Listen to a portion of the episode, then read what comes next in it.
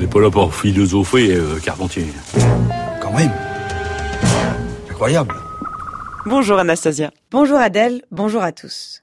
Je ne sais pas si la nouvelle vous est parvenue, mais le 4 octobre dernier, la Commission d'enrichissement de la langue française, cette institution chargée d'acter l'évolution de la langue auprès de l'administration, a fini par livrer le résultat de ses cogitations sur la manière de traduire en français le terme fake news. Après mûre réflexion, elle a fini par opter pour le mot infox, un néologisme juxtaposant information et intoxication. L'infox, une infox, puisque le mot est féminin, c'est une information mensongère ou délibérément biaisée. Si la commission d'enrichissement de la langue française a été invitée à plancher sur le sujet, c'est parce que, depuis l'élection de Donald Trump, qui a popularisé le terme, la question des fake news polarise tous les débats. La prolifération des fausses nouvelles serait même responsable du basculement de nos sociétés dans une nouvelle ère, l'ère de la post-vérité, terme forgé par Steve Teschich dans un article paru en 1992. Ça n'est en réalité que récemment que le concept a été repris un peu partout, au point d'ailleurs où le très respectable dictionnaire britannique Oxford a jugé en 2016 que le mot post-vérité était le mot de l'année. La définition qu'il en donne est la suivante. Circonstances dans lesquelles les faits objectifs ont moins d'influence pour modeler l'opinion publique que les appels à l'émotion et aux opinions personnelles. La nécessité qui semble s'être imposée d'inventer et de consacrer de nouvelles expressions pour décrire les évolutions récentes des interactions entre politique et médias pourrait laisser croire que la question de la vérité en politique est tout à fait inédite dans l'histoire de l'humanité. Évidemment, et je ne pense pas vous spoiler pour utiliser un autre terme anglais en vous le disant, il n'en est rien. Cette tension entre vérité et politique est en fait vieille comme le monde, et c'est seulement en remontant le fil de l'histoire de la philosophie que l'on peut reconstituer ce qui relève de la continuité et ce qui relève de la rupture. C'est à cela que s'attelle Myriam Revaudalon dans un ouvrage passionnant intitulé La faiblesse du vrai, ce que la post-vérité fait à notre monde commun, paru la semaine dernière aux éditions du Seuil. Dès l'introduction, la philosophe prévient. Vérité et politique n'ont jamais fait bon ménage.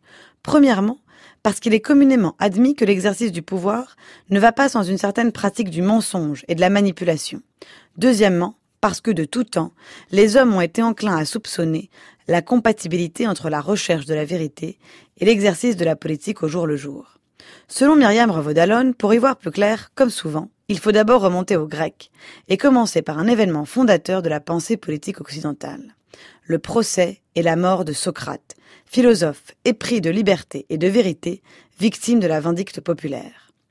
Au-delà de la singularité de l'événement et du personnage, pour Platon, l'événement montre bien qu'il y a un antagonisme quasi insurmontable entre la recherche de la vérité et les conditions dans lesquelles s'exerce la politique.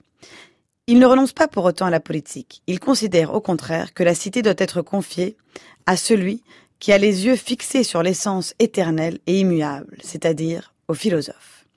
Aristote, lui, pose le problème de manière différente, en distinguant le domaine de la science, marqué par la nécessité, du domaine des affaires humaines, marqué par la contingence. Dans cette perspective, la pratique politique n'est pas déduite d'une ontologie préalable qui serait celle de la vérité, elle est avant tout une expérience qui requiert certaines qualités rebelles à toute conceptualisation. C'est avec l'avènement de la modernité qu'apparaît une toute autre conception des rapports entre vérité et politique, sur fond de divorce à la fois avec les principes antiques, mais aussi les principes chrétiens.